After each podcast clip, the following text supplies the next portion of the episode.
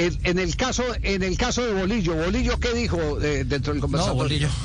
No, Bolillo sabe usted, Javier, y todos sabemos que es muy anecdótico. Contó una anécdota que queda para la historia de las eliminatorias suramericanas en la que también participan Pacho y participa Reinaldo porque fueron rivales de él en la anécdota. La anécdota es cuando Ecuador, dirigido por eh, eh, Bolillo, le tocaba ser local ante los equipos que dirigía Pacho, Perú en su momento, o Colombia con Reinaldo Rueda.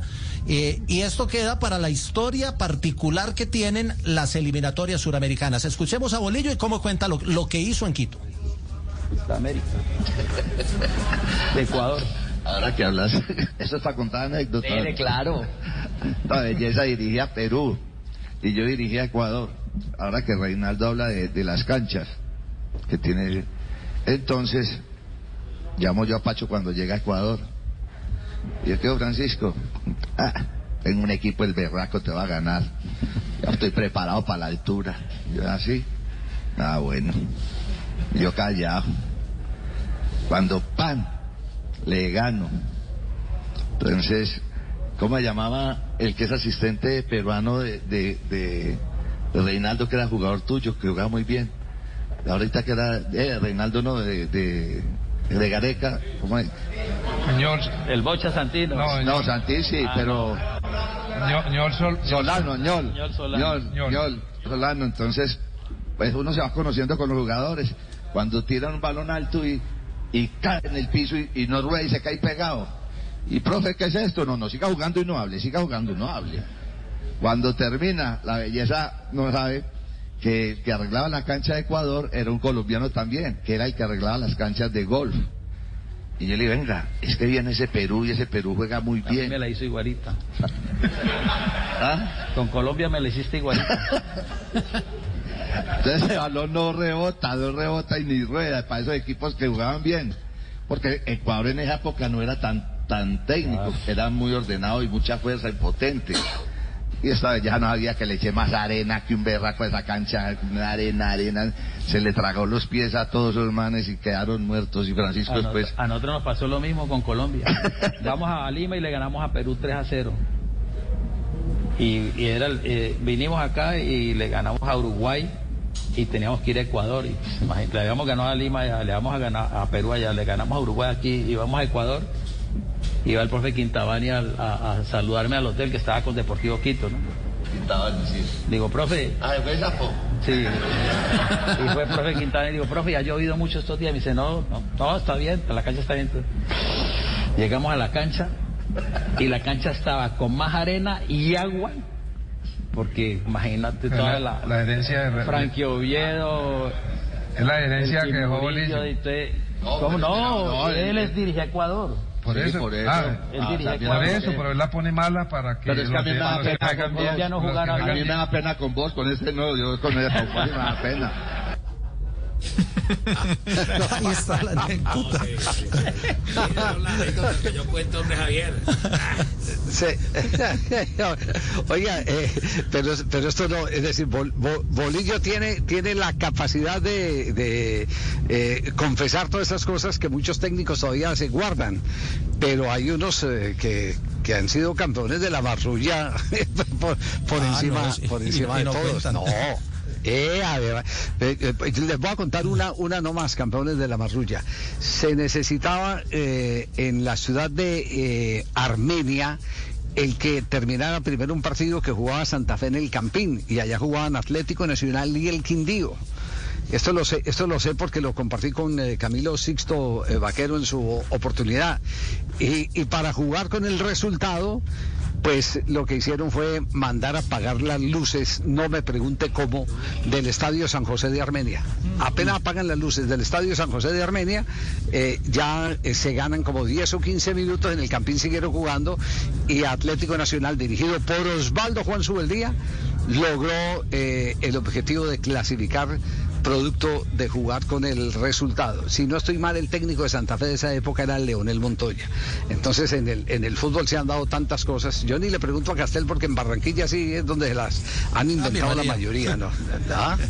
En ¿Ah? Eh, Baraca, hacía una que otra cosita, Baraca. Baraca. Baraca cuando el partido, por ejemplo, don Javi, cuando el partido estaba así apretado y estaba el equipo atacando, nada más decía, papi, papi, le gritaba papi Peña y papi Peña tiraba dos balones al campo enseguida, paraban el partido. ¿Dónde habrá aprendido esas cosas Baraca?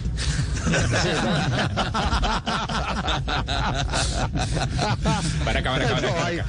No, hay unos que son campeones. Bueno, y, sí, acuérdese doctor usted Sí, doctor Un abrazo, Javier. Espero que la estés pasando bien comiendo dátiles para que mantengas la línea. Eh, sí, sí, sí. Muy ricos son. La de Vilardo, campeón mundial. ¿Cuál, cuál? Ah, ¿Cuál de todas? De Vilardo tiene una colección. Tiene un manual escrito. La del dos tarros de agua, uno verde y uno blanco. Ah, sí, sí, claro. La, que le, la que le dio a los brasileños en el Campeonato Mundial del 90. Sí, exacto, sí. Eso suelta lo que sea. Tuercas, tornillos. bueno, y Reinaldo, ¿qué, qué, participación tuvo en el conversatorio? ¿Qué dijo Reinaldo? Reinaldo participó también en todos los temas. Hubo un tema muy interesante porque tocaron el tema de Ecuador, el Ecuador que va a jugar en el Mundial, y entonces hablaron del proceso de Independiente del Valle, el mismo que, al que Reinaldo le ganó la Copa Libertadores del, del 2016. Entonces empezaron a hablar ahí de de, cómo construir proceso, cómo hacer proyectos, que se necesita el respaldo de un directivo, el respaldo de una afición y que se necesita la confianza y la integración del grupo. Ahí rescataron ese término que es muy de Pacho Maturana, el término de armar familia con los grupos humanos. Y Reinaldo hizo una reflexión muy interesante sobre el tema del respeto. Dijo Reinaldo, entre otras cosas, que si queremos volver a un mundial, hay que volver a implementar el respeto como eje fundamental? Bueno, es muy difícil de sentenciar, ¿cierto? Eh, todos los momentos son diferentes, eh, las generaciones son diferentes. Eh, a veces uno cree que lo que le da resultado con un equipo, con una selección le da resultado en otra y no es así. pero lo que sí se necesita es esa armonía y sobre todo eso que decía el doctor Maturana, el factor respeto el respeto y que cada uno cumpla en su espacio. Yo creo que en la medida en que todos nosotros, por ejemplo, eh, los entrenadores, los periodistas, los directivos, los jugadores, nosotros como entrenadores entre nosotros nos respetemos eh, y exista esa armonía y ese respeto por el fútbol, vamos a ganar todos. Yo creo que al final eh, es, creo que, el mensaje de, querer recuperar eso que, que, tuvimos de niños y de jóvenes. O sea, respetar, respetar, respetar siempre. Yo creo que fue lo que nos enseñaron nuestros abuelos. En la medida en que se respete eso, eh, creo que, todo puede marchar con armonía, ¿no? Cuando hay, por ejemplo, eh, esa, esa, esa, lo que decía el doctor de, de la selección de, de Italia 90 o, del Atlético Nacional del 87-89 que, que, era un equipo de amigos, un equipo de amigos que se que respetaban y se admiraban entre ellos y que uno escucha hablar a Chonti, uno escucha hablar a Leonel, uno escucha hablar a León Villa, escucha hablarlos a ellos con ese sentimiento, con esa pasión y cuando se encuentran y, y cómo se respetan y cómo se quieren todavía.